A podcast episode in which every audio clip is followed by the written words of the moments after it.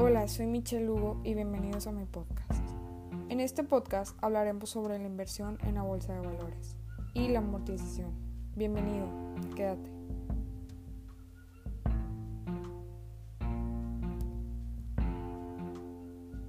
Como tema principal hablaremos en qué es invertir en la bolsa.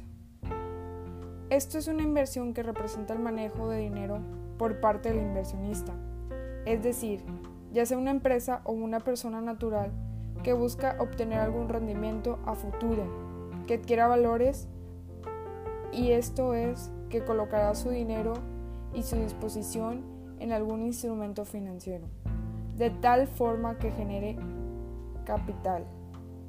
Las bolsas de valores fortalecen el mercado de capitales e impulsan el desarrollo económico de comunidades. Las bolsas son muy importantes en el mundo, así que hablaremos de su función. La función en la bolsa de valores y quienes participan. Participan demandantes de capital, los oferentes de capital e intermediarios. Los precios deben de ser conocidos y fijados en tiempo real. Las empresas que desean estar en la bolsa de valores o cotizar deben de hacer públicos sus estados financieros, ya que el gobierno desarrolla que las bolsas de valores deben de ser certificadas con precios en el mercado que contribuyen a la valoración de activos financieros.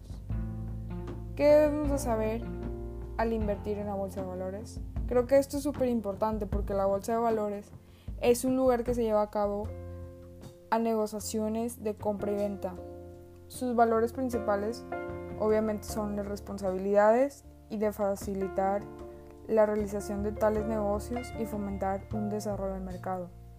Esto también tiene que ver mucho, es muy importante, la ley que marca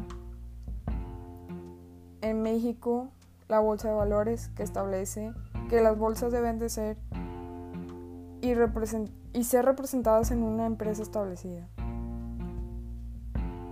Los bonos y las obligaciones son muy muy buenas porque los bonos y las obligaciones en el mercado financiero pueden definirse como préstamos muy, o sea, con un capital muy alto o títulos de la deuda, o sea, si tú tienes un capital muy alto en la bolsa de valores, te pueden hacer un préstamo muy grande o si tú debes mucho dinero, pueden ser ofrecidas a cambio de, de algún interés anual.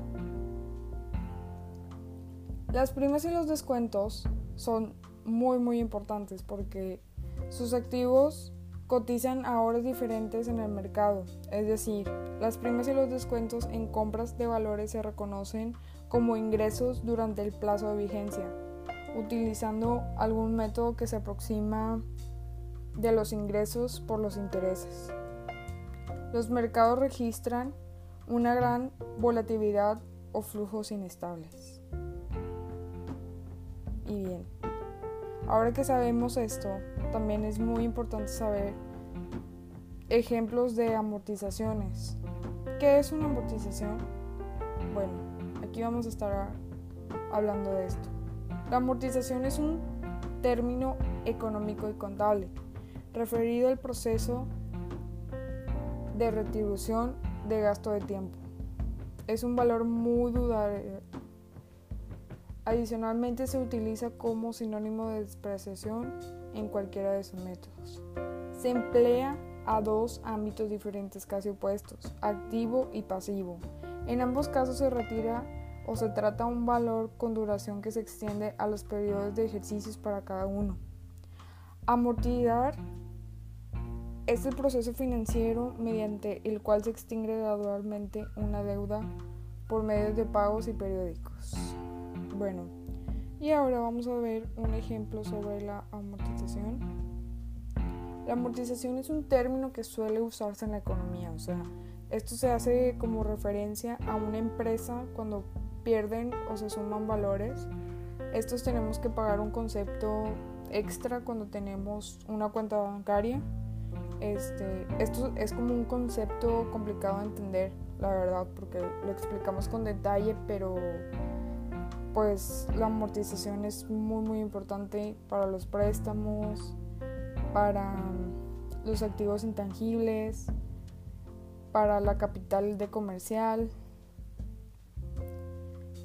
Voy a dar un, breve ejemplo.